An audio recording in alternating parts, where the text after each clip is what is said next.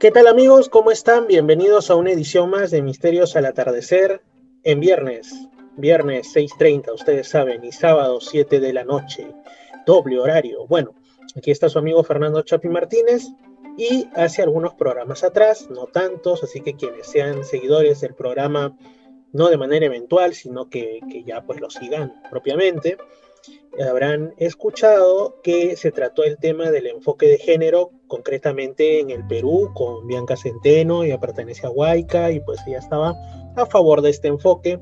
Le hice algunas preguntas, hizo una charla bastante, bastante chévere, bastante amigable e interesante, como otras que he tenido con ella, y para quienes lo quieran escuchar nuevamente o no lo hayan escuchado, está en Misterio Infinito Perú, que es mi canal de YouTube, donde cada programa se cuelga ahí. En esta ocasión vamos a ir por otro lado, por otra vertiente de, no, no sé, del mismo tema, no creo, sino digamos que vamos a, vamos a tomar este tema desde otra perspectiva. Mejor así. Eh, para esto tengo aquí a Nazarena, a Nazarena y a Rosa. Ustedes seguramente eh, ya las han escuchado en algún programa anterior que las he tenido. A Nazarena Garay y a Rosa Salinas. Bueno, ellas son estudiantes actualmente, Nazarena de Antropología y Rosa de Trabajo Social en la Universidad Nacional Mayor de San Marcos, que eh, también es mi alma mater. Y bueno, bienvenidas, ¿qué tal? Vamos a tratar este tema de, del género, no sé si como ideología que le dicen algunos, enfoque que le dicen otros, o simplemente género al desnudo. ¿Qué tal? La que quiere empezar, por favor. Hola, Fernando, ¿cómo estás?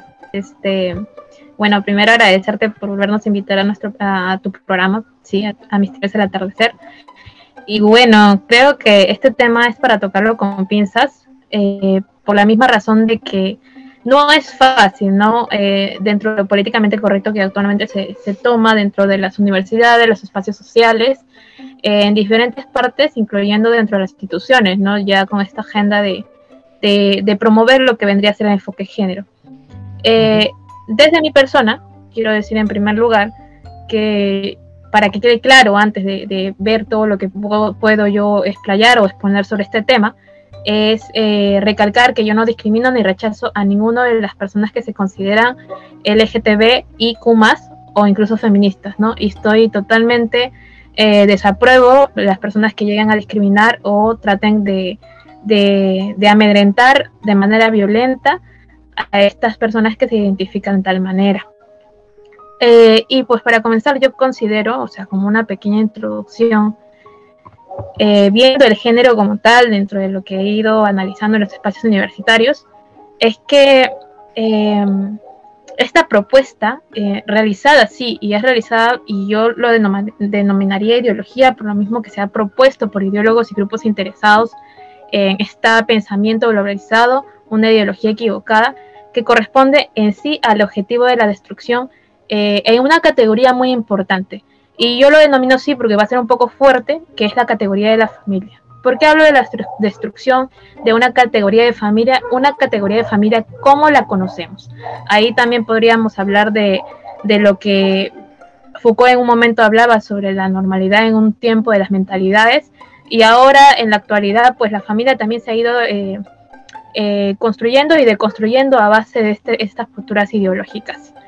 Eh, yo diría también que esto está eh, siendo actuado a través de diferentes métodos que las instituciones de poder están utilizado, utilizando métodos antidemocráticos, especialmente por go gobiernos corruptos que se dejan influenciar por una tajada de dinero tal vez en juego, ¿sí? Eh, frente a, lo que ellos puedan aportar dentro de sus agendas.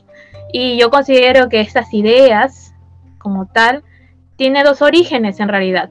O sea, no solamente aquí voy a venir a culpar a una corriente ideológica, acá creo que hay cierta parte eh, por ambas vertientes, tanto la liberal, liberal perdón, eh, que es la, que es totalmente secularizada, y la marxista.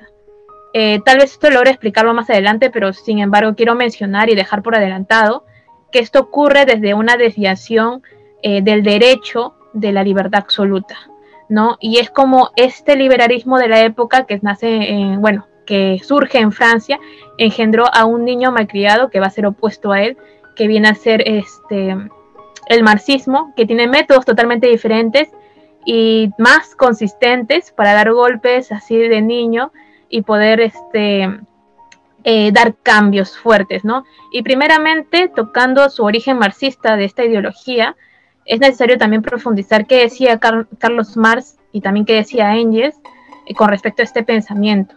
Y a nivel mundial, eh, nosotros estamos siendo testigos, ¿no? De, de este debate sobre la educación sexual impuestas dentro del sistema educativo, tanto privado como público, lo cual va a incluir teorías de, identidad sexual, y teorías feministas, teorías de género, de igualdad, entre comillas, y lucha por derechos, también entre comillas, LGTB.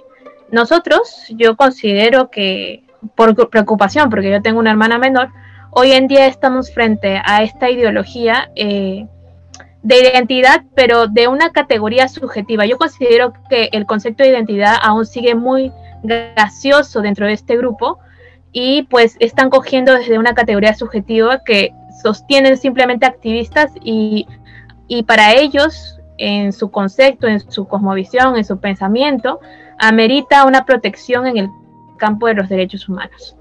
Eh, yo les preguntaría a estas personas, eh, muchos de ellos identificados este, dentro de lo que viene a ser la agenda LGTB, si realmente esta ideología está partiendo a, solucionar los, problemas que tiene esta comunidad, problemas que, han nacido y que demandan. Porque, por ejemplo, hemos visto, ¿no? Esto del lenguaje inclusivo, por ejemplo.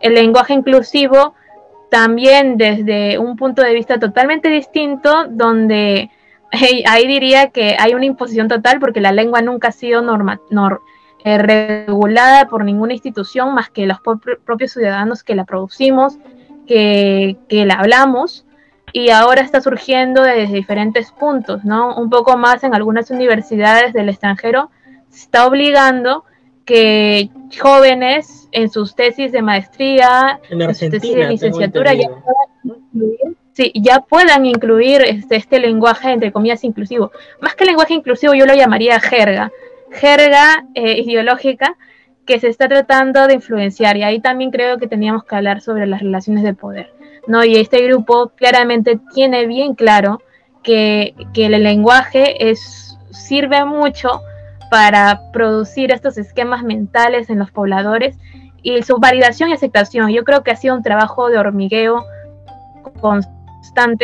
que lastimosamente muchas de las personas que tenemos claro eh, qué es este, este movimiento, qué es esta ideología y qué intenciones tiene eh, realmente, más que pro derechos, yo creo que eh, tienen una intención baja y lastimosamente muchos están actuando por, por sentimentalismos o por una falta de información.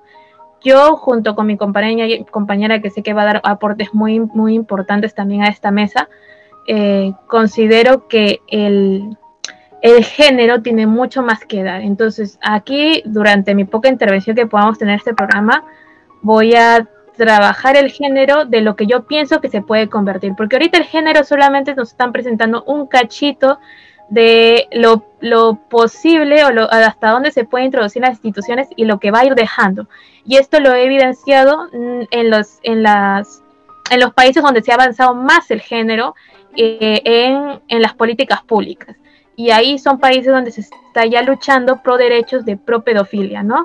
Entonces, eso es lo que mi preocupación más grande.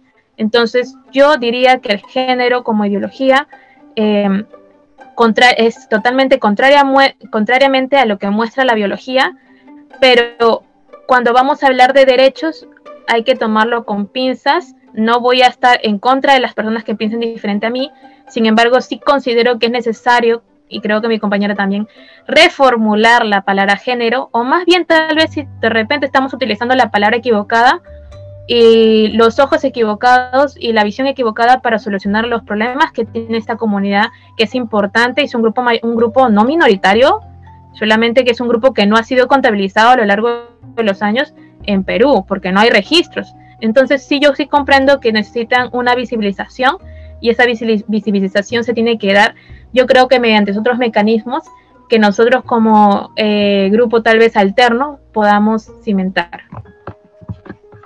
Muy bien, Nazarena. Totalmente de acuerdo contigo en las cosas que has mencionado. de hecho, de repente más adelante puedes dar algunos alcances sobre cómo fue que se originó este, este, este tema del género. Lo hemos conversado antes de entrar a grabación y es un episodio bastante trágico de experimentación que yo también lo, había leído, lo había estudiado en realidad este, eh, hace tiempo atrás y lo había olvidado, pero ha vuelto a mi mente y pues no es, digamos, lo, científico o lo académico que muchos podrían pensar. Em, ¿Qué tal, Rosa? Como dijo Nazarena, estoy seguro que tú vas a dar también grandes aportes en esta ocasión. Gracias, Fernando, por la invitación. Buenas noches con todos y todas. Eh, gracias, Nazarena, también por, tu, por tus comentarios. Amiga, sabes que te quiero muchísimo. Y, y sí, quizás vamos, bueno, tenemos muchos puntos en común, aunque quizás por ahí deslindamos algunos, algunas cuestiones muy mínimas, pero me interesa mucho lo que dijiste, dijiste el final, ¿no? Hay que eh, nuevamente volver a darle un nuevo concepto, una nueva construcción, bueno, reconstruir el concepto de género. ¿Y por qué yo lo digo de esta manera? Y si ustedes me preguntan si es que existe ideología de género o si existe el género, yo creo que sí y no. Hay dos posibilidades. Ahora, eh, si vamos a hablar netamente de esto, eh, yo me remito a, hablar de ideología con el hecho de que, eh, a ver, cuando, cuando una teoría cae en ideología es porque la teoría ya no es más repensada, ¿no? Con paradigmas científicos, como por ejemplo decía Thomas Kuhn ya no lo es, ya no tiene eh, razón de hipótesis falsables, hechos empíricos que puedan ser demostrables, sino todo lo contrario. Caen subjetivismos, sentimentalismos, como lo vemos hoy en día al género, ¿no? Entonces, esta lógica de política en nuestra sociedad siempre va a ser configurada por las demandas sociales pero muchas de ellas son de minorías, ¿no? Que quieren hacer la transformación social, son los revolucionarios y bla, bla, bla, bla. Sin embargo, eh, el movimiento social en sí, como un solo objetivo, tiene que ser poco concurrido, ¿no? Porque dentro de este movimiento social articula tanto la sociedad, es decir, la sociedad civil, articulan los entes institucionales, articulan las comunidades también, articulan todo tipo de culturas, sobre todo aquí en nuestro país, por ejemplo, que tenemos una variedad de tradiciones, creencias, eh, pero esto no lo toman en cuenta y solamente se apegan a un solo punto, ¿no? Y ahí fue donde Nazarena dio el clavo y dijo, ellos son los pro derechos y los que están o cuestionan el género que ellos imponen en esta época, que es el género hegemónico para mí, es, bueno, nos consideran antiderecho, ¿no? Nosotros somos la, la parte reaccionaria, la parte conservadora, ¿no? Los antiderechos, los fascistas, los fachos. Usualmente eso es lo que, lo que mencionan. Pero yo me pregunto y digo si es que el género netamente lo tienen que tener ellos. Porque si nosotros lo vemos como una categoría, como un instrumento, básicamente son las construcciones culturales y la creación totalmente de la sociedad con ideas propias de roles para mujeres y para hombres. O sea, yo lo veo de esta manera. Ahora, el tema de la construcción cultural o social, esto se ha visto desde tiempo. Pueden haber aspectos positivos como también negativos. ¿Sí? Pero eso no quiere decir que cojamos al género para hacer todo y colocar derechos que muchas veces van a perjudicar a otra población. Por ejemplo, te pongo el, ejemplo de la cuota de género, ¿no? Indirectamente discrimina a hombres que pueden estar capaces de ingresar a la política. Además, que lo que hace a las mujeres es obligarlas a estar en la política. Cuando no es así, la capacidad del hombre y la mujer, y debemos recurrir a la libertad individual, tiene que ser eh, medida con la misma vara, ¿no? Entonces, por ejemplo, yo estaría en contra de las cuotas de género y me dirían, ah, no, tú no apoyas los derechos de las mujeres, pero es que solamente es racional, algo eh, que debemos tomarlo desde un sentido más crítico y objetivo, de pensar que cada uno también tiene sus propios proyectos de vida. Entonces, ahí yo sí me peleo mucho con el género hegemónico, pero sí considero eh, coger al género como instrumento y categoría para analizar sucesos que pasan en la sociedad que han sido eh, eh, producto de una construcción social y cultural que viene desde tiempo. Por ejemplo, y sobre todo póngame este tema porque yo le estoy analizando el tema de la cosificación de la mujer, el tema de la mercantilización del cuerpo de las mujeres. Si nos vamos a la selva, a Iquitos, a Belén, a Yurimaguas, vemos cómo las mujeres son vendidas a causa de un dinero y sus cuerpos pues son expresados de esta manera. Eh, ahora, esto tiene una injerencia cultural, de hecho que sí, creencias que vienen desde tiempo, pero también tiene una injerencia y tiene una, un apego muy directo con la minería ilegal. Y la minería ilegal, sobre todo, está basada en netamente personas masculinas, ¿no? O hombres, mejor, dicho. Entonces, este, estos puntos nos llaman a repensar que el género puede utilizarse como instrumento para estudiar estos sucesos de la, de la sociedad, pero que no solamente recaigan en las mujeres, los hombres también. Ha habido construcciones sociales, culturales, yo sé que acá quizás vamos a chocar con, con esta posición que tengo, que ha venido desde tiempo y que como lo mencionábamos antes, hay machismos que antes no lo considerábamos machismos y hoy en día eh, sí. ¿No? Y ahí te pongo el ejemplo nada más, Fernando, por ejemplo, de que antes el hombre que se acostaba con una mujer virgen sacaba su, eh, su su frazada y tenía que estar manchado de sangre. Y solamente ella tenía que conservarse pura, ¿no? Y mientras que los hombres no era, no era de esta manera. Los hombres eran los que expresaban la virginidad de la mujer. Esto ha sido una reprensión contra muchas mujeres. Y hoy en día, y antes quizás no se veía como un machismo, pero más allá de tradición o cultura, esto eh, recae netamente a ir en contra de la dignidad humana de un ser humano. Yo estoy a favor de la dignidad humana, tanto de los hombres como de las mujeres. Entonces, estos patrones pasados no se deben repetir hoy en día. Eh, y no debemos creer que las, porque son mujeres tienen menos capacidades y porque son hombres tienen más. Eso es mentira. Ahora, porque somos mujeres, tampoco los que tenemos más capacidades o tenemos el privilegio de poder tener derechos discriminatorios. Yo estoy en contra de esto. Yo igualdad ante la ley entre hombres y mujeres y que cada uno se desempeñe en la sociedad como quiera, que cada uno construya su proyecto de vida, que se respeten mutuamente, pero no estoy a favor de la igualdad porque no somos iguales, quizás en valor sí, en dignidad humana somos iguales, somos seres humanos, pero la verdad que no somos iguales. Cada uno va a girar, va a remar hacia, su propio proyecto de vida y hay que respetarlo. Por eso está la libertad individual, ¿no? Entonces, yo estos sucesos que ya estaba comentando anteriormente con el tema de, la selva, es donde yo lo he estudiado, por ejemplo, desde una eh, mirada de género. Yo no lo llamo ni perspectiva ni enfoque, yo le denomino instrumento o categoría a investigar eh, así como la interculturalidad, como los derechos humanos, aunque los derechos humanos engloban todo. Para mí los derechos humanos es fundamental. Si no hay derechos humanos no puede estudiar absolutamente ningún proceso social eh, que demande eh, más cuidado. entonces yo sí creo que el género puede ser bien utilizado como también lo menciona Nazarena, hay mucho, mucho que discutir en el transcurso del tiempo, hay mucho que repensar estos paradigmas que el género tiene por y que está apropiado por las feministas, cuando no solamente las feministas deben utilizar el género, sino que quieren utilizar el género de forma rigurosa y científica, objetiva sobre todo, no un género que discrimine también, sino un género que vea por todos. Y todas y que se pueda utilizar en casos de tema de roles apropiados, eh, construcciones culturales negativas como yo lo expliqué.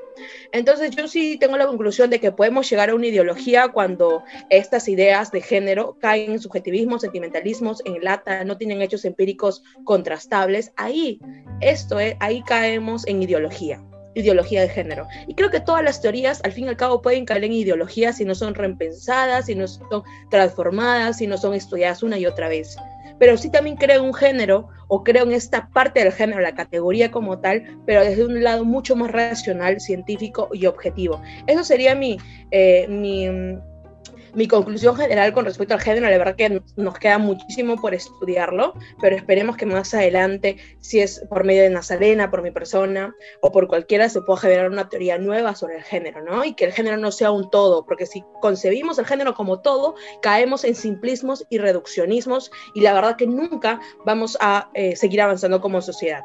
Y hay un punto que eh, me parece interesante lo que dijo Fernando cuando estábamos empezando a hablar, dijo que eh, la civilización se construye y no hay que imponerle nada. Ok, estoy a favor. A la sociedad no hay que imponerle nada, pero a la sociedad también hay que ponerle límites y reglas.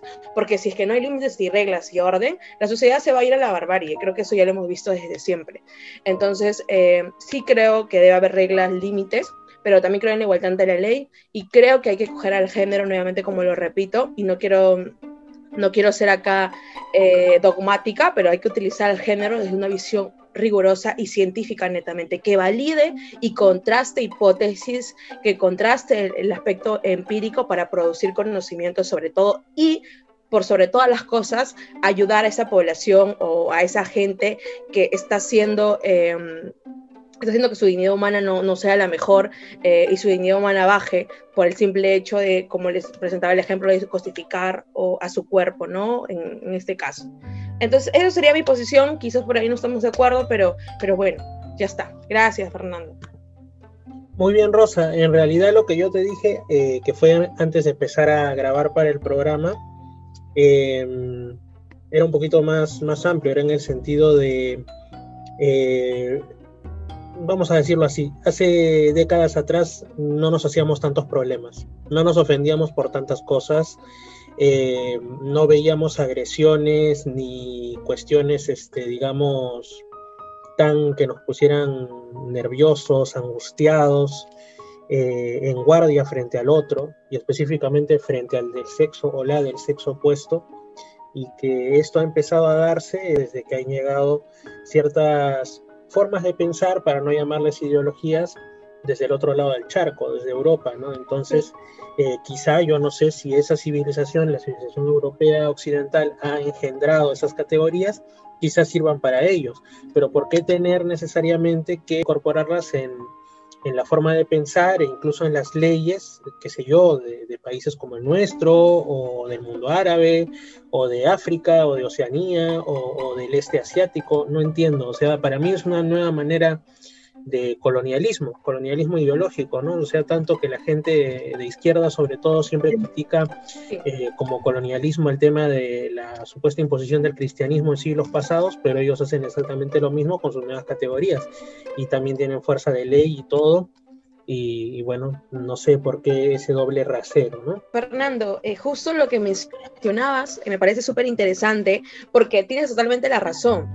Eh, las ideologías o los pensamientos que surgen en el occidente, sobre todo países nórdicos o países europeos de primer mundo, supuestamente desarrollados, no van a pegar nunca a la realidad que tenemos en Latinoamérica porque Latinoamérica es un mundo totalmente distinto, ¿no? Entonces ahí obviamente estoy de acuerdo de generar propia, una teoría que pues mire, revise, tenga una visión holística, amplia, integradora con respecto a la realidad peruana que tenemos o realidad latinoamericana, porque es ingenuo pensar pues que esta realidad es la misma de las realidades de los eh, países de primer mundo, ¿no? Es ingenuo. Así que coincido que hay que eh, tomar las particularidades que tiene pues las nacionalidades y no comprar o vender la verdad. Yo lo llamo de esta manera.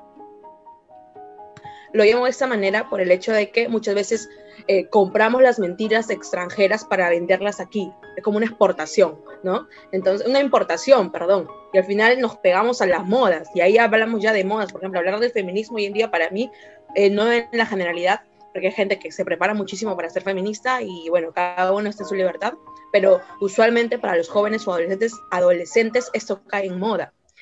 Sin embargo, hay un punto que no, que quizás no, no, no, no concuerdo contigo en el, en el, hecho de que antes algunas eh, no nos hacíamos tanto problema, ¿no? Y es cierto, el día de hoy hay un tipo de generación de cristal que por todo ya se bulla, ¿no? Por todo, por cualquier cuestión. Pero también hay que reconocer que antes teníamos patrones que lo que hacían es perpetuar mucho más la violencia. Y te doy un caso. Y me, me encanta mucho coger el derecho porque amo el derecho. Acá tengo justo mi código civil, el código civil de, 1960, de 1863, el primer código que tuvimos aquí en Perú decía esto sobre el adulterio. En el artículo 564, la mujer que cometa adulterio perderá todos los derechos de la sociedad conyugal y sufrirá una reclusión por el tiempo que requiera el marido con tal que no pase seis meses.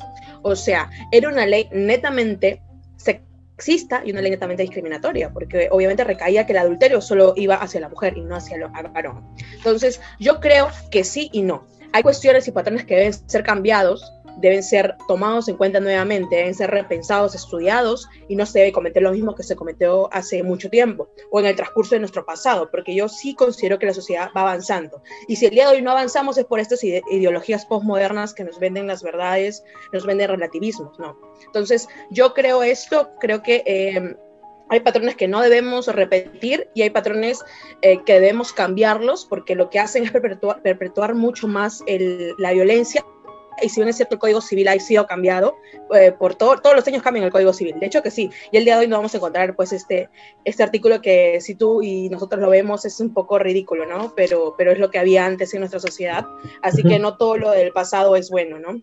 No, no todo lo del pasado es bueno. A lo que yo voy es que los cambios en las sociedades suelen darse más lentos o más rápidos, más tarde que temprano o viceversa, pero suelen darse por el impulso de la propia sociedad. No me agrada esa idea de que tengan que venir eh, impulsos foráneos para, para, para, forzar las cosas simplemente ni siquiera por, me da la impresión, porque quieren que la sociedad avance, sino es una manera de neocolonialismo, como dije, ¿no? O sea, quieren que se imponga sus patrones de ver el mundo, eh, digamos que lo que es bueno, lo que es malo para ellos, lo sea así también para las demás culturas y eso a mí no, eso me parece sencillamente una interferencia.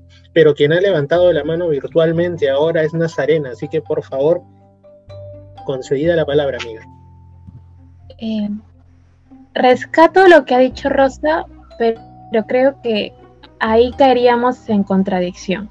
Y bueno, visto desde el lado antropológico, lo que yo diría es que tal vez, solo tal vez, estamos cayendo discutiendo algo de que si el género tiene que estar en una sociedad, si cómo analizamos la categoría de género en la sociedad, por ejemplo, ya he nombrado la investigación que está realizando en la selva peruana y que estoy de acuerdo y es una forma de verlo desde los ojos occidentalistas. Al final estás promoviendo, como dice Fernando, una colonización del pensamiento a través de la figura y categoría de género aprendido aquí con visiones occidentales.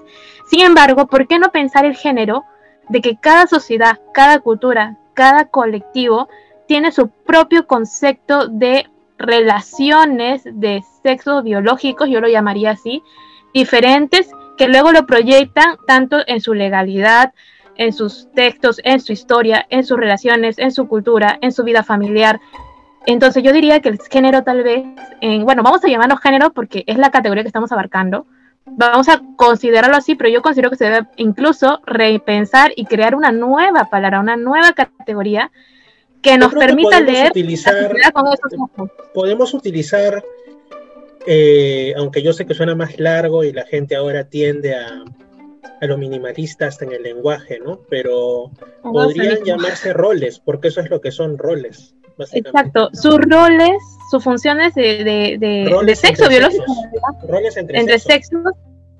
Esos roles cada uno lo ha ido, bueno, lo ha ido, sí, construyendo, lo ha ido desplazando y socializando en diferentes culturas, pero lastimosamente esos roles no se ven del todo bien con ojos occidentalistas. Ahí podría incluso, mira, en una parte de Loreto, en la selva peruana, las mujeres tienen más, entre comillas, con ojos occidentalistas, estoy hablando, más poder que los hombres. Y no solo eso, ellas son realmente importantes incluso en los ritos más importantes de esa sociedad. Uno de ellos incluso veneran la menstruación, la veneran la menstruación y también el tema del embarazo y el puerperio que es después de ese, del embarazo. Entonces yo diría que se valoriza la maternidad de una manera totalmente distinta a lo que nosotros podríamos tenerlo aquí, ¿no? Y para aquí, por ejemplo, creo que estamos yendo en un retroceso, porque acá la maternidad y con ojos occidentalistas ya está a un nivel de ir poco a poco desplazándola y tomándola como algo despreciable, devaluado y que no toma importancia. Entonces, ¿cómo analizaríamos ese, ese rol o esa función que cumple eh, en, ese, en ese espacio geográfico y cultural esa mujer de la selva peruana? Yo creo que, como dice Fernando, los roles de sexos, cada sociedad tiene su propia visión de cómo lo ve. Sin embargo, nosotros vamos a empezar a juzgar incluso la historia del pasado con los ojos ya este, del siglo XXI. Y obviamente es por la aplicación de cómo ha ido avanzando la ciencia y las humanidades. O sea, lo podemos hacer como práctica y es parte de la, de la intelectualidad, es parte de, de promover esta conciencia crítica, para no caer en los errores, como dice Rosita, del pasado, en este caso yo sí reconozco que el, Código Civil tal vez en su escritura no fue lo más, lo más este, asertivo posible.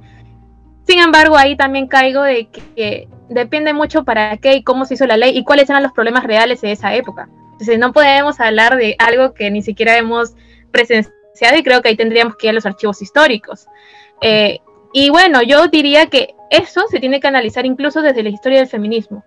Porque, por ejemplo, yo lo que podría hacer un resumen detallado, solamente, ¿por qué no? Si vamos a empezar a juzgar incluso el pasado, ¿por qué incluso no empezamos a ver cómo nació realmente el movimiento feminista tanto de la primera y la segunda ola, que en la segunda ola se va a tratar de desarrollar esto de los derechos sexuales y reproductivos disfrazados con una categoría de género y de construcción de la mujer.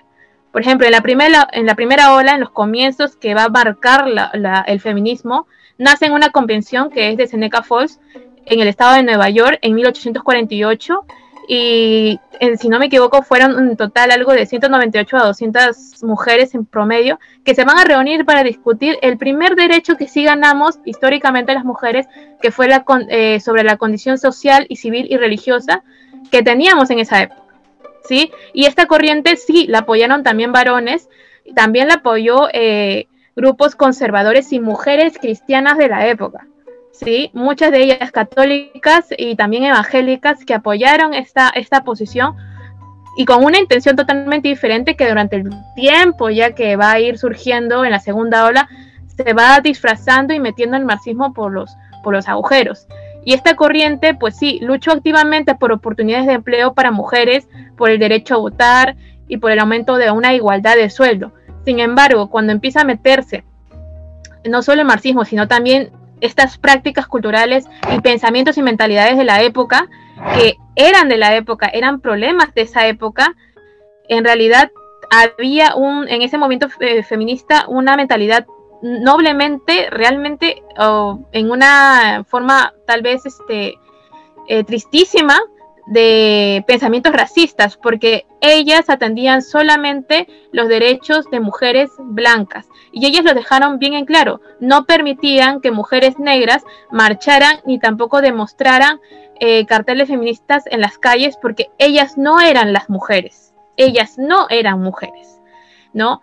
Y luego, pues, estas mujeres de la actualidad sí se enganchan con esta idea de feminismo reivindicativo, con buenas intenciones, pero al final lo único que están eh, trabajando ya no es ese discurso primerizo, sino es un discurso que tiene eh, diversas situaciones em, em, enmascaradas, diría yo, de la realidad, aprovechándose de este, de este pensamiento. Y en la segunda corriente feminista, por el contrario, de la primera, se va a tomar una perspectiva completamente diferente con respecto a la lucha por los derechos de la mujer. Porque aquí vamos a ver lo que viene a ser la, fundadora de una de las, instituciones que para mí en lo particular es aberrante, que es Plan Parenthood, que es Margaret Sanger.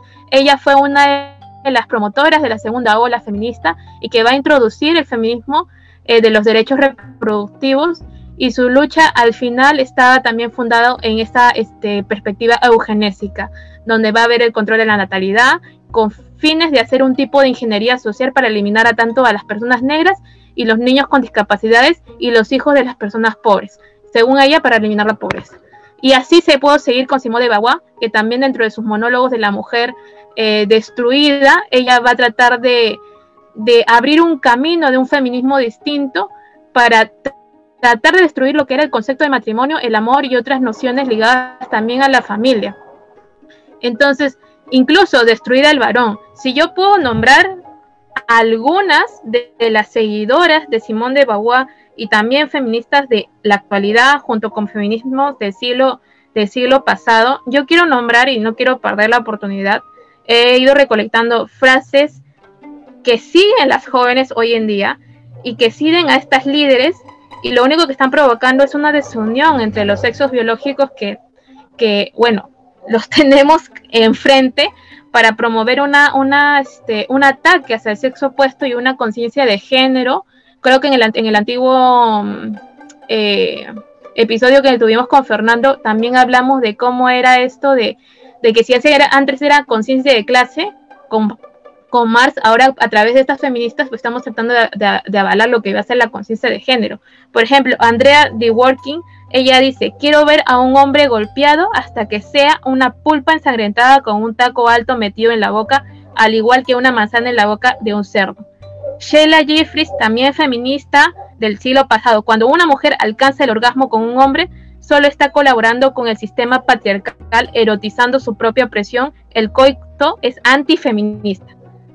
Linda Gordon dice, la familia nuclear debe ser destruida. El romper con las familias ahora es un proceso objetivamente revolucionario. Catherine Mackinson dice, todo es sexo, incluso aquel entre una pareja casada, es un acto de violencia perpetrada contra la mujer. Robin Morgan, feminista actual, reciente, creo que el odio a los hombres es un honorable y viable acto político. Marilyn Fritsch, todos los hombres son violadores, eso es lo que son. La guerra de los sexos acabará cuando ganemos las mujeres. Y por último, para terminar, que también es este, genista del siglo pasado, Valery Solanas, llamar al hombre un animal es halagarlo. El hombre es un deficiente, una hembra incompleta, un aborto andante. Entonces yo diría de que si vamos a utilizar la categoría de género, nuevamente, yo creo que realmente yo deshacería ese concepto como tal. Lo que yo haría es tomar las cosas por su nombre real y de a partir de ahí generar una política real, porque esto no soluciona nada. Y ya luego supongo que en mi siguiente intervención voy a hablar sobre lo que es LGTBIQ y por qué realmente a este movimiento tengo muchos amigos realmente LGTB y los amo y me aman. Entonces yo sé y ellos comprenden y ni siquiera se identifican con la gente LGTB porque saben que la ideología en realidad no los está ayudando, porque ellos tienen otros problemas como de salud netamente que no los abarca, no los abarca y tampoco los están leyendo en su realidad total, lo que ellos son, lo que ellos necesitan y lo que ellos sienten. Entonces, yo creo que aquí hay demasiadas cosas que pensar y hablaríamos un montón, incluso de la tercera ola, de la cuarta ola que aún no, he pasado, pero el género, como lo concebimos ahora, no es una categoría correcta, es una categoría colonialista, es una categoría que lo que está provocando es la destrucción familiar, como lo han nombrado ellas, yo no lo he dicho, y por otro lado que el género se tiene que ver desde los ojos de las culturas, del espacio geográfico y de las, de las personas que queremos leer, que queremos investigar. Yo creo que la antropología de mi parte también tiene la mea culpa porque tiene la intención de leer estas personas, pero a la par nunca lo van a hacer. O sea, yo considero que no es posible en su totalidad comprender al otro, más solamente dar un acercamiento de ciertas problemáticas y ciertas sentires que ellos puedan vivir y, describirlos quizás, pero no abarcarlo como se corresponde en su mera totalidad. Yo creo que el alcance histórico con, también con influencia en la realidad que has hecho Nazarena es bastante contundente. Ahora Rosa también seguro va a aportar cosas igual de contundentes e interesantes, pero yo digo, eh, lo que tú has dicho a muchos les impresionará, a mí incluido, aunque algunas de las citas sí las había escuchado tiempo atrás. Y eso que no has tocado aún, si deseas después lo puedes hacer, como dije, el origen de, este tema de género en un experimento por ahí que, eh, que hubo, un experimento no tan social, sino más bien ya incluso con ciertas aristas biológicas. Bueno, ya quizá haya su momento después para que lo comentes, ¿no? A mí me lo hiciste recordar. Rosa, por favor, ahora coméntanos tú. Sí, gracias. Muy interesante lo que mencionó Nazarena. Eh, y, y, bueno, eh, bueno, metió el tema del feminismo y de hecho yo por algo me considero antifeminista, de hecho que sí, de hecho que el feminismo eh, lo que ha hecho a la sociedad, sobre todo después de la segunda ola, incluso ya la primera, porque si, no nos ponemos a hablar de las sufragistas, ¿no? Pero no, eh, lo que ha hecho es de construir más el concepto de las mujeres, es decir, que al final no tenemos que ser mujer. Y yo creo que esta historia no quedó acá, porque el tema del feminismo es cuando se mezcló con el socialismo o con las ideas postmodernas ya en la cuarta ola, pero comenzó a haber enemigos donde no había, es cierto. La incorporación de este paradigma netamente marxista eh, al análisis del feminismo trajo consecuencias como la división del mundo. O sea, la polarización fue tanta que eh, tenemos opresores y oprimidos y que los opresores son hombres, cisgénero, hetero, eh, heteronormativos encima y las mujeres siempre son mujeres, ¿no? O, incluso negras. Ya vemos ahí el enfoque interseccional también, que es complicadito entenderlo. Yo de esto sí estoy de acuerdo, eh, y Nazarena sabe mi posición respecto al feminismo, pero ahora decir que el género lo vamos a catalogar solo el feminismo es una, es una mentira, el género hay que reconstruirlo. Esta categoría que se creó con un fin netamente, eh, bueno, que se creó, como tú mencionas, desde la psicología y más, pero que el día de hoy le podemos dar otro concepto, claro que sí, le podemos dar el tema de... Eh, darle un nuevo enfoque, una nueva premisa, darle hipótesis falsables, empíricas. Yo siempre he apostado por la rigurosidad científica y ahí me dirá mucho, ah, Rosa, eres positivista. Y no, no soy positivista, sino que entiendo que la ciencia es importante para seguir avanzando. Eh, algo que, que, siempre me mencionan, Rosa, eso es cristiana y crees todavía mucho más en la ciencia que la fe. Eso es mentira. La fe no está peleada con la ciencia y la fe no está peleada con la razón. que Van juntos, van de la mano. Todos los hechos que son empíricos, demostrables, van a ir en contra de muchas ideologías de género que el día de hoy nos quieren imponer en la sociedad. Entonces, eso es mentira que, que la fe está en contra del, del de la razón. Por algo, San Agustín decía, tú no puedes creer en algo que no puedes entender, ¿no? Muy sabio para, para decir esta palabra. Pero también voy a, voy a hacer quizás acá una mea culpa, no conmigo, sino con la iglesia en sí, con el occidente, con la iglesia católica, cristiana, evangélica. Yo creo que la iglesia sí ha perpetuado patrones eh, machistas en la sociedad. No hablo de la doctrina, porque la doctrina bíblica, yo como cristiana protestante la conocemos y es exquisita. Hasta Cristo cuando estuvo aquí en la tierra vino a darle dignidad a las mujeres, las levantó, porque en ese tiempo las mujeres ni siquiera podían hablar, no tenían derecho ni a, eh, ser parte de las sinagogas, no, eran, no podían predicar. Las mujeres eran vistas eh, por todo sentido de una manera muy muy eh, despectiva. Entonces lo que hizo Cristo es darle dignidad, las levantó y las puso al igual que el varón con respecto a sus valores y quizás los roles eran distintos, pero la iglesia como institución histórica sí ha causado daño, ¿no? Y yo creo que eh, em, Nazarena explicó y bueno, citó, citó puntos, puntos centrales del feminismo que lo dijeron algunos feministas y es cierto, la verdad que es súper aberrante lo que, lo que pasó con algunas teóricas. Eh, yo la que he leído más es a Simón de Beauvoir también habla de la maternidad como si esta fuera una imposición y como si esto fuera lo peor del mundo, ¿no? Entonces ahí vamos en la misma línea. Pero también podríamos hablar entonces de, de, la, de la, represión que han, han, tenido las personas con respecto a la iglesia como institución, ¿no? Y ahí sí vamos a hacer una mea culpa y una autocrítica, no solo yo creo, que, en, ese, en, ese, tema también hay más de leyenda negra que de realidad, ¿no? Porque, por ejemplo, eh, cuando hablan de la, de la supuesta eh, las supuestas atrocidades de la iglesia te ponen el, el asunto de la Inquisición, pero en realidad eh, muchos en esa época preferían caer en las garras del tribunal eclesiástico que en el tribunal civil, porque en el tribunal civil no se andaban con chiquitas y te mandaban a la plaza pública mientras un claro. pregonero cantaba tus desgracias y sencillamente a la horca y, y ya fue, ¿no? En cambio, no, no. digamos que acá se nos quiere pintar el tema de que de que mm. hubo una gran déjame terminar déjame terminar por, por favor pero en realidad fueron, fueron, poquísimos y de eso hay datos en, en, el museo que está frente al Congreso ¿no? que ahora está cerrado pero la documentación uh -huh. está en la internet sí sí ya no de, de, hecho que sí pero para mí el cristianismo sí, de hecho que sí no, no estoy diciendo eso la, para mí el cristianismo incluida las iglesias, sea católica, ortodoxa, las iglesias evangélicas, etcétera, son la, fuerza de progreso más grande que ha tenido la humanidad. Así de sencillo.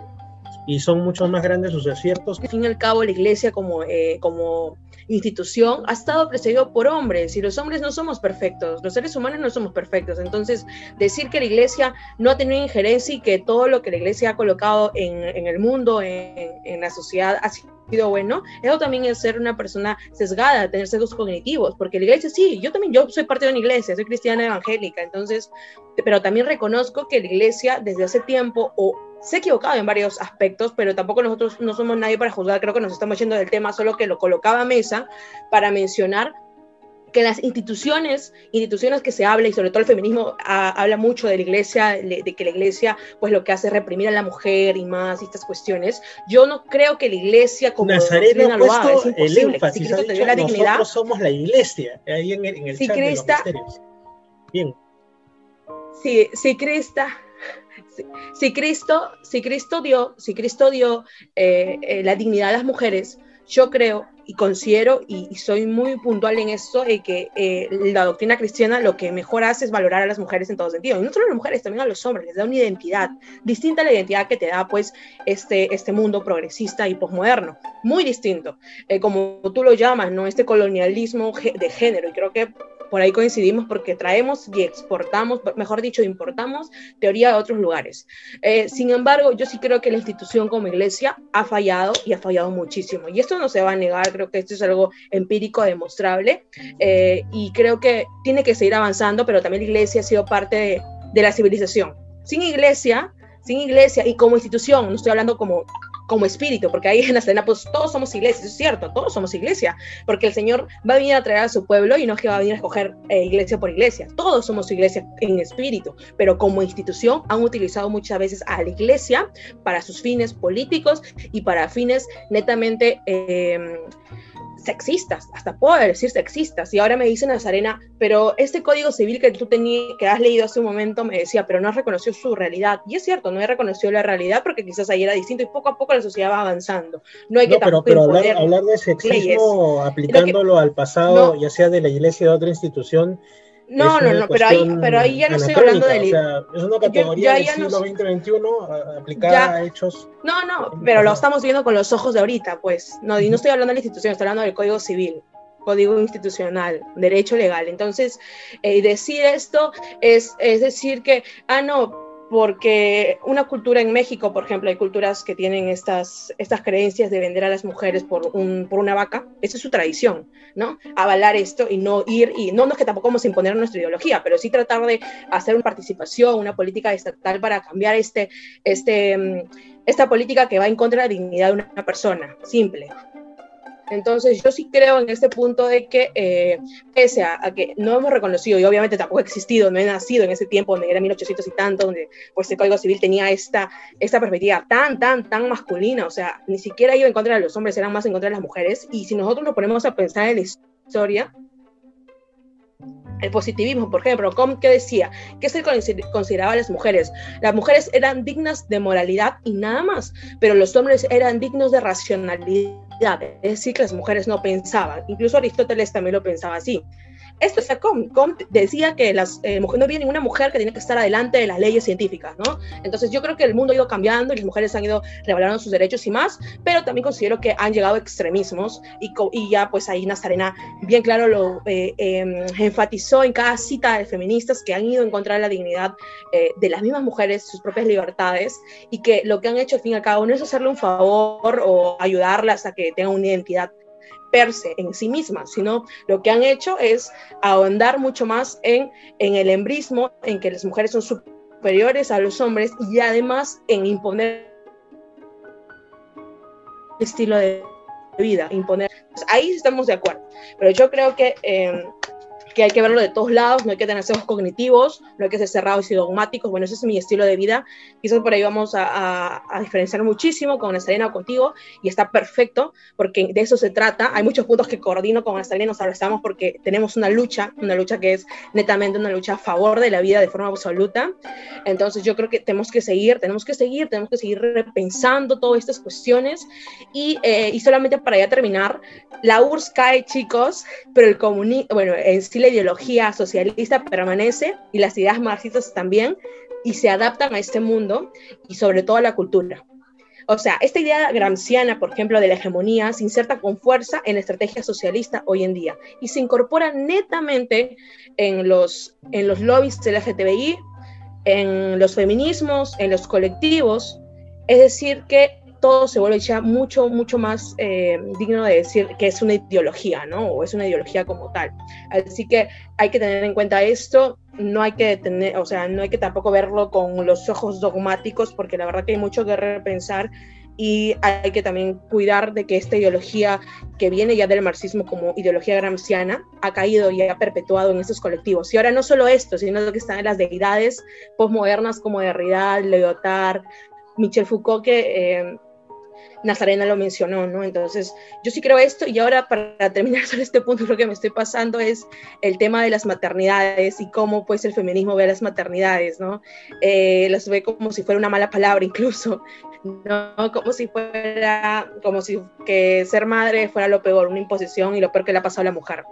Eso hay que cambiarlo definitivamente, y que el feminismo hegemónico de hoy en día no atrape la identidad de la mujer, que la mujer es mucho más que eso, que la mujer sea libre de poder eh, estar y tener la identidad que quiere. Obviamente yo como cristiana mi identidad está en Cristo, pero si hay otras mujeres que su identidad no está en Cristo, genial, hay que respetarlas, creo que en eso se basa una sociedad. Una sociedad no solo tiene las creencias cristianas o católicas, y no pensar que las que tienen otras creencias pues no son, también son, mujeres, también son hombres, así que yo creo esto, pero libres de ideologías con respecto a los colectivos que el día de hoy lo que hacen es... Em, bueno, lo que hacen es de construir las, los conceptos y también lo que están haciendo es perpetuarse en las familias y, eh, romper algo tan básico y lo más elemental de una sociedad que ha hecho que se civilice la familia, ¿no? Como lo decía Nazarena. Bueno, eso quería comentar. Y con respecto al género, como les menciono, sí hay ideología de género, ya los mencioné antes, ¿por qué? Porque caemos en ideología de género y también considero que la categoría como tal debe ser repensada. Eh, muy interesante todo lo que menciona Rosa. Bueno, a mí me sorprende porque la iglesia siempre tiene que entrar por algún agujero porque es importante. y yo, bueno, como cristiana, en realidad católica, em, podría estar y no estar de acuerdo con lo que comenta Rosa. Sin embargo, o sea, yo voy a tratar de, mencionar algunos puntos, pero también adentrarme al tema, porque si no nos vamos a ir también por las ramas. Y bueno, sí, es verdad, la iglesia, yo reconozco que como iglesia espiritual sí, somos todos y queramos o no, las personas que conforman una iglesia, una institución humana, en este caso, porque aún estamos en este mundo terrenal, es necesario que alguien, humano, lo, la sostenga, sino quien la sostiene. En este caso, obviamente, este, con la ayuda del Espíritu Santo, tiene que ser guiada, pero como humanos siempre estamos dispuestos a caer. Entonces, estas caídas, al final, yo reconozco que yo veo a mi iglesia en lo particular como una institución que ha ido creciendo desde una, una preconcepción, una infancia, una niñez, una adolescencia, una adultez, y pues estamos en esa etapa constructiva porque crece junto con nosotros, ¿no? Entonces, ya todo lo que venga, eh, creo que es un punto de debate interesante, que no sé si en algún momento se tocará, pero es todo esto es para debatir, o sea, creo que si sigo hablando voy a dejar algunos puntos abiertos, pero quiero introducirme al tema de, esta noche, de este, de este episodio. Y bueno, justamente ella, este, Rosita hablaba, este, habló un poco sobre la URSS y a eso voy, ¿no? Este, de lo que he ido podido recolectar en esta oportunidad, es que sí, es verdad, el, la URSS pudo haber caído, pero las ideas han seguido. ¿Y cómo se puede evidenciar? Simplemente yendo a un librito de Marx, alguna de sus obras seleccionadas. Marx muy bien decía en su manifiesto comunista, que lo escribió en 1848, eh, esto de afirmar que de hecho la familia va a desaparecer y tiene que desaparecer con la desaparición del capitalismo. Ahí es donde yo también me baso para decir que luego este marxismo postcultural pues va a ir desarrollando la idea de la desaparición de la familia frente a otro tipo de ideologías que puedan concebir. ¿Y esto cómo lo logra, según Marx? De dos maneras, liberando a la mujer de su esposo y liberando a los hijos de sus padres. Está explícitamente citado en el manifiesto. Y en El Capital, que también lo va a escribir Marx en 1867, él va a mencionar que en realidad eh, contra ninguna otra persona, los niños de, ambos sexos, en este caso, requieren tanta protección como contra sus padres, ¿no? Es como que un alejamiento y obviamente ver al enemigo, la, la, familia como tal, esta, esta institución este, de la sociedad, y decir que los padres no deben tener poder sobre sus niños. Entonces ahí me, yo me da una inducción. Entonces, ¿quién se encarga de la educación de los niños? El Estado. Entonces me da una inducción a mí de una imposición ideológica. Y ahí cuando yo estuve los primeros años en la universidad, me hicieron leer a un antropólogo norteamericano, eh, Lewis Morgan.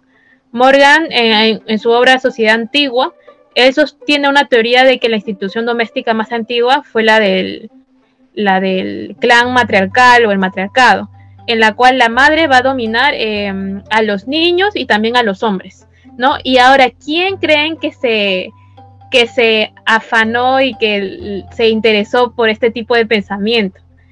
Pues de Morgan influencia precisamente a Engels, porque Engels va a ahondar sobre este materialismo dialéctico de Marx, sobre la cuestión de la mujer y la familia en su libro El origen de la familia, y la propiedad privada y el Estado.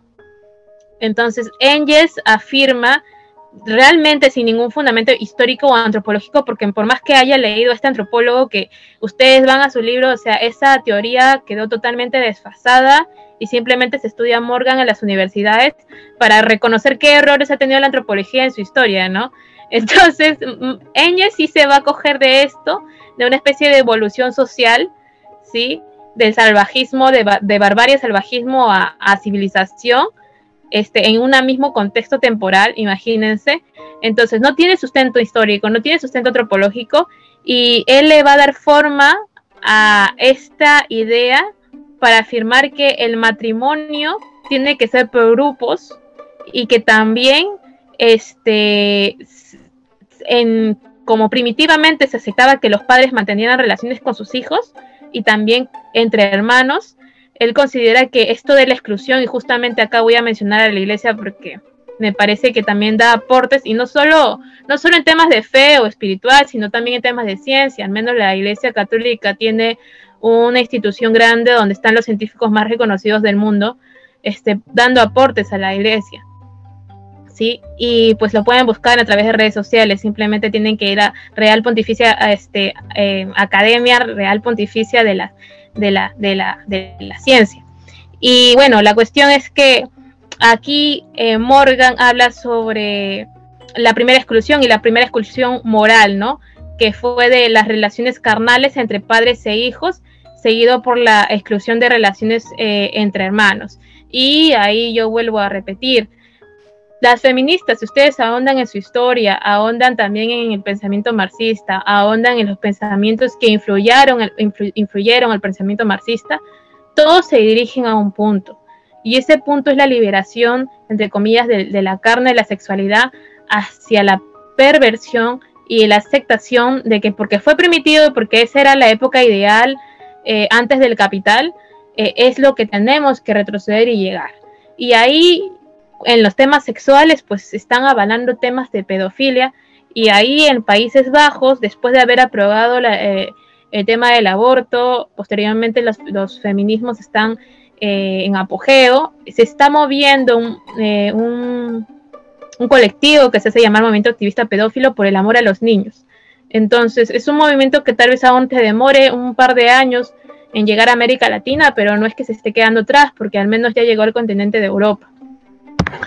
Eh, y bueno, si, yo tuviera que seguir hablando sobre este movimiento feminista, creo que hay mucho que tocar. Yo creo que incluso este, mi compañera Rosa conoce mucho Judy Butler, también activista lesbiana y filósofa.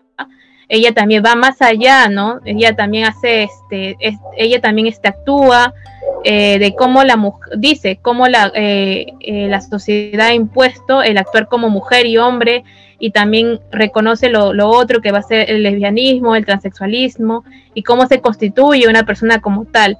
Entonces ella en sus obras tanto del problema de género, el feminismo y la supresión de la identidad va desglosando y dando un sentido a esta deconstrucción de los sexos biológicos para deshacer y generar su, postura de género. Y lo mismo voy a hablar con respecto a las políticas públicas, con respecto a Kimberly Crenshaw, ella también es estadounidense y también en su trabajo, que en principio fue por un caso particular, fue utilizado y fue utilizado con fines políticos y también mal malintencionados, porque la interseccionalidad, lo que yo reconozco, es que fue un paso para poder eh, evidenciar ciertas problemáticas sociales.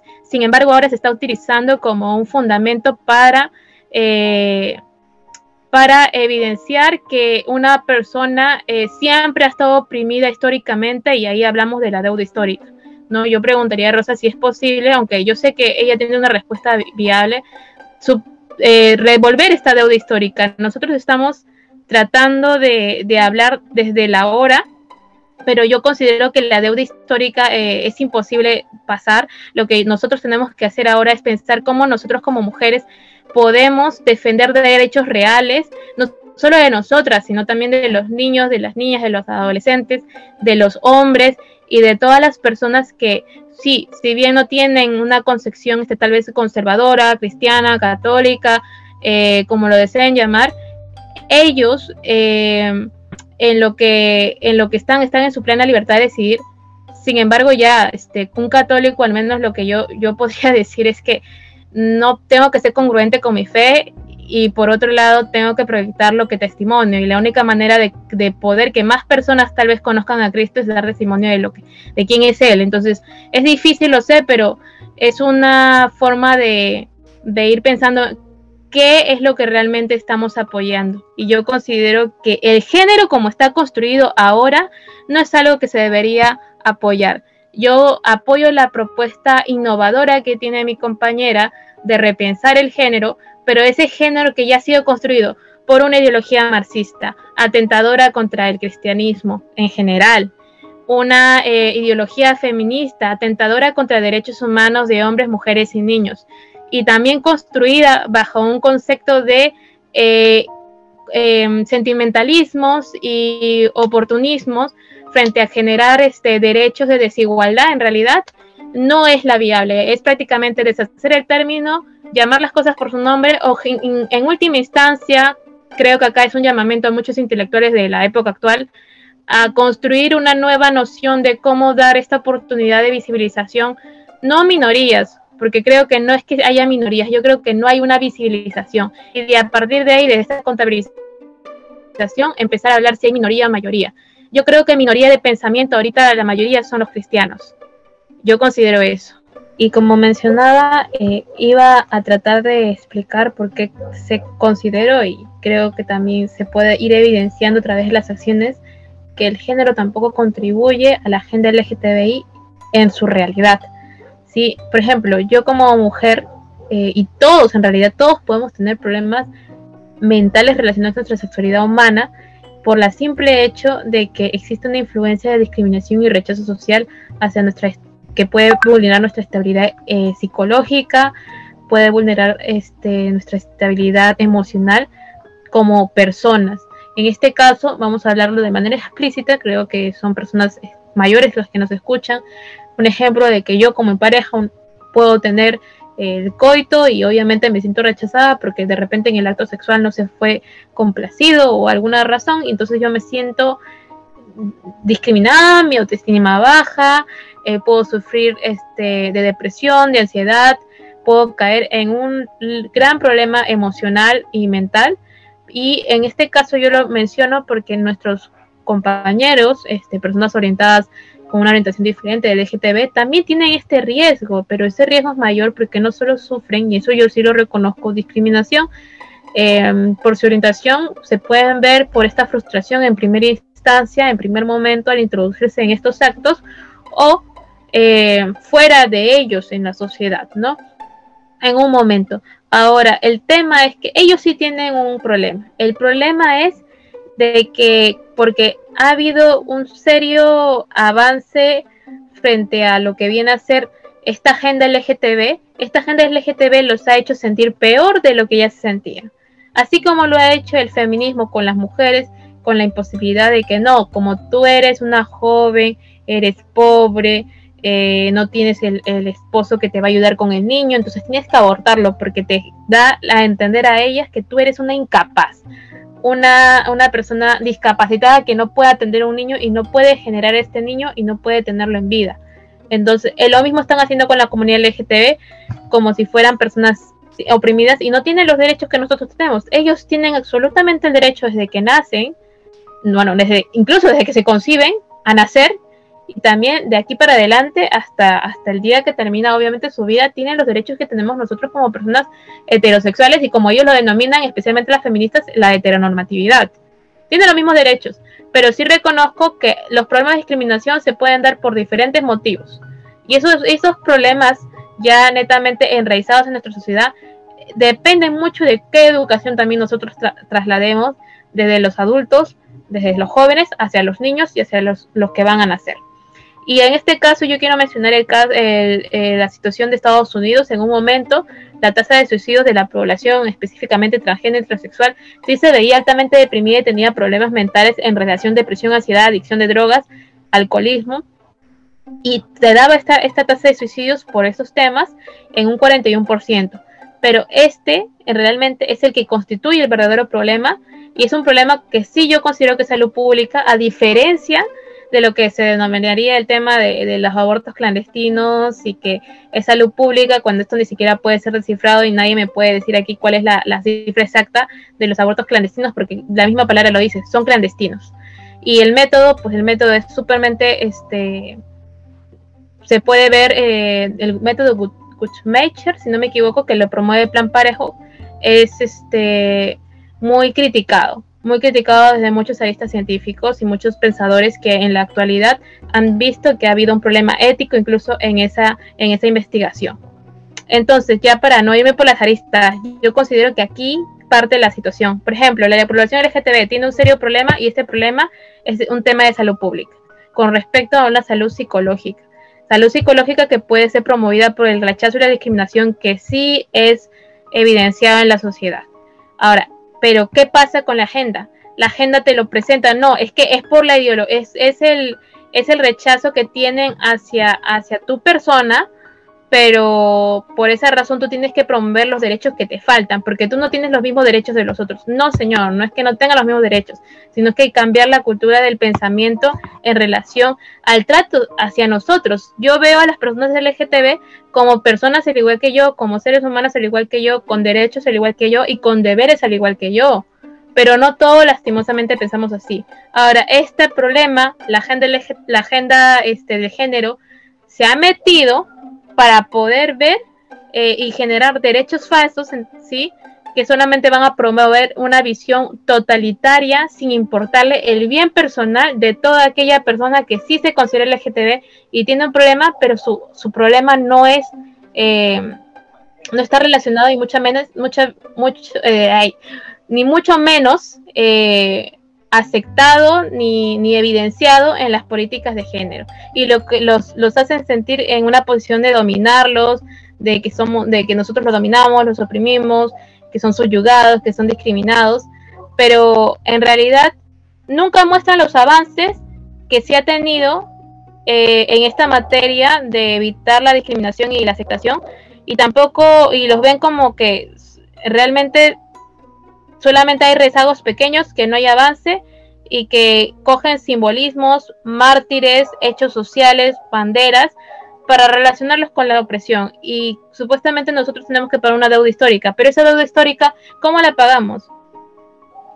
Ahí es cuando yo contaba con Rosa, es un poco imposible tratar de pensar de que hay eh, cómo se puede pagar esta deuda histórica. Es totalmente, es imposible porque no vamos a poder pagar el pasado, pero sí podemos empezar a hacerlo desde nuestros hechos y nuestros valores. Yo creo que acá hay una necesidad de construir valores y esos valores se tienen que ver de acuerdo a la sociedad que se presente y tampoco sin transgredir este, la propia humanidad, la propia persona, ¿no? Entonces yo veo acá que están siendo utilizados y esa utilización lo único que provoca es separación. Y lo puedo evidenciar porque hay muchos jóvenes del LGTB que no están de acuerdo con esta agenda. Ellos ya se han dado cuenta, uno de ellos es uno de mis mejores amigos y otro creo que es una influencer que yo les voy a decir que vayan y síganla. Ella es una transexual y se llama Pika, está así en redes sociales y obviamente corriente de derecha, conservadora incluso, eh, conservadora entre comillas libertaria, tiene una mezcla de, de ambas cosas, pero ella tiene una posición muy interesante, muy sensata de cómo se pueden abordar los derechos de las personas con una orientación diferente. Yo como cristiana, católica, los voy a respetar, no los voy a discriminar, pero también tengo que eh, uno, no me voy a sentir em, agotada en el sentido de no eh, ponerle, ¿no? Decirle lo que yo pienso, ella, él tampoco, ellos a mí tampoco, hay un respeto, hay un diálogo entre los dos, pero ninguno de los dos altera lo que nosotros pensamos y tampoco imponemos, ¿no?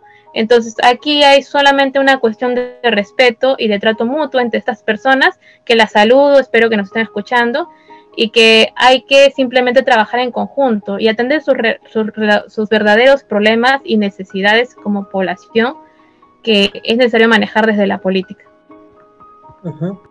Y en Nazarena, ¿sabes con qué quisiera cerrar? Quisiera cerrar con aquello que te mencioné casi al inicio, que es, que en realidad lo mencioné en dos oportunidades, ¿no? En esta conversación, y es sobre aquello que me recordaste. ¿Cómo es que inicia este tema del género? con un médico que comete un error y un psicólogo con ganas de experimentar de manera antiética, por no decir incluso cruel. ¿Cómo, fue esto? ¿Cómo, es este, este origen eh, cuestionable que tuvo el tema de género en sí? La persona que acuña eh, el término género como tal dentro de las ciencias eh, es el doctor John Money, eh, que publica un artículo en 1955. Él hace un experimento, ¿no? Él crea su teoría de que trata de confirmar de cómo se evidencia de manera irrefutable de que la crianza o el estilo que tú le practicas a un niño desde su nacimiento, eh, depende de su crianza, va a poder invalidar su propia biología. Entonces, eh, sucede de que nacen dos gemelos, ¿no? En este caso, y uno de ellos nace con un, problema y de uno de ellos pues al final este, se le imputa, se le, se le quita el miembro viril, porque ambos eran varones, y se le, se le hace una vagina. Se le hace una vagina al que ha tenido este problema se le, y pues al final se les crean totalmente diferentes. O sea, se les cría al, al, al niño que nació hombre, se le cría como mujer, y al otro niño se le cría simplemente como hombre. Eh, y al final sus hallazgos fueron nulos porque el niño sí sentía esta necesidad de, de poder expresarse como hombre, como es, y obviamente él trata de revertir este efecto, eh, pero ya le es imposible porque al final él tenía una vagina artificial eh, operada y hasta que termina con su propia vida, ¿no? Termina en locura, termina en tristeza, termina en depresión y es como esto es lo que yo hablo. Al final, por ejemplo, y esto lo voy a mencionar, he visto una noticia y no sé si lo pueden ver, yo sigo muchas redes sociales, de que a una niña pequeña de dos añitos, niña, nacida niña biológicamente, eh, la volvieron trans, transgénero eh, a sus dos años y ya es hombre. Y el padre dice que fue por su propia decisión de la niña. ¿Cómo una niña de dos años puede decidir sobre su cuerpo? Y puede decirte, sí, papá, yo quiero ser hombre, si ni siquiera puede pronunciar sus primeras palabras. Entonces vamos al, tema de la radicalización de, este, de esta ideología. Y se ve desde los inicios y hasta ahorita cómo se está proyectando en nuestra sociedad. Entonces, al final, eh, creo que más que libertad, de lo que muchos hablan y pro derechos, lo único que están haciendo es destruir al ser humano en todo lo que, en todo lo bello, lo bueno y verdadero que tiene y la riqueza que tiene incluso al momento de, relacionarse con los demás. Eh, creo que sí, y aquí quiero cerrar, el género es una, este género, este término, repito, naciente de corrientes marxistas, de un liberalismo eh, pervertido en la palabra de liberal este, como derecho absoluto, eh, un, también naciente de corrientes feministas que han sido racistas, clasistas, incluso en un momento también homofóbicas, y ahorita con este tema de las organizaciones progresistas, o sea, este género al final, este concepto no nos lleva a nada. Lo único que nos está llevando es a nuestra destrucción social, un sabotaje, un sabotaje biológico, y por último, que hay que ser como intelectuales de la época ya del siglo XXI, eh, contracorriente, o sea, contracultural a lo que viene a ser la visión posmoderna, buscar los términos adecuados para definir nuestras problemáticas y también para definir un concepto que abarque eh, las diferencias y las identidades en la política eh, mundial y la política peruana. Muchas gracias, Nazarena. Rosa tuvo que retirarse por un tema, digamos, este, de, sus propias ocupaciones y todo. Y, bueno, ahora ya estamos este, cerrando este, este tema en el programa tan interesante. Ha sido la, la, otra, digamos, no sé si decirle la otra cara o mejor dicho, una eh, otra postura, otra postura desde la cual tomar eh, todo esto del género, ¿no? Que es de tanta actualidad y también que causa tanta polémica. Probablemente quisieras, Nazarena, eh, brindar tu, tu red social donde también estás empezando, en realidad desde hace ya buen tiempo, a publicar contenido muy interesante. Ay, gracias, Fernando. Bueno, la red social en la que me pueden seguir y me pueden encontrar, incluso agredir si desean, eh, se llama la antiderechos, me encuentran como la guion bajo antiderechos guion podcast, que ya luego si entran a mi cuenta de Spotify, que está en el link de mi bibliografía, entenderán por qué se llama así. Y por otra razón, porque ahí abarco temas diferentes, no hemos hablado, abarco comunismo, feminismo, hemos abarcado corrientes progresistas, sexualidades, hemos abarcado de todo un poco, pues vamos a seguir haciendo eso con las cápsulas de sexualidad que se vienen luego, con una doctora ginecóloga, obstetra, y pues también, también hablo desde la posición de la doctrina católica, cristiana, y bueno, hay muchas cosas que tocar y bueno, se los agradezco, agradezco a Fernando por esta oportunidad nuevamente de poder estar en su programa.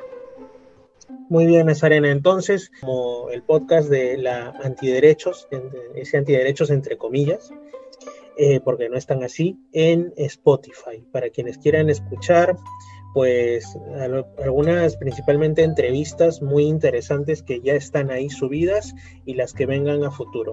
También por ahí eh, en tu cuenta de Instagram, pues eh, pueden encontrar, hay una sección de enlaces, camp se llama, ¿no?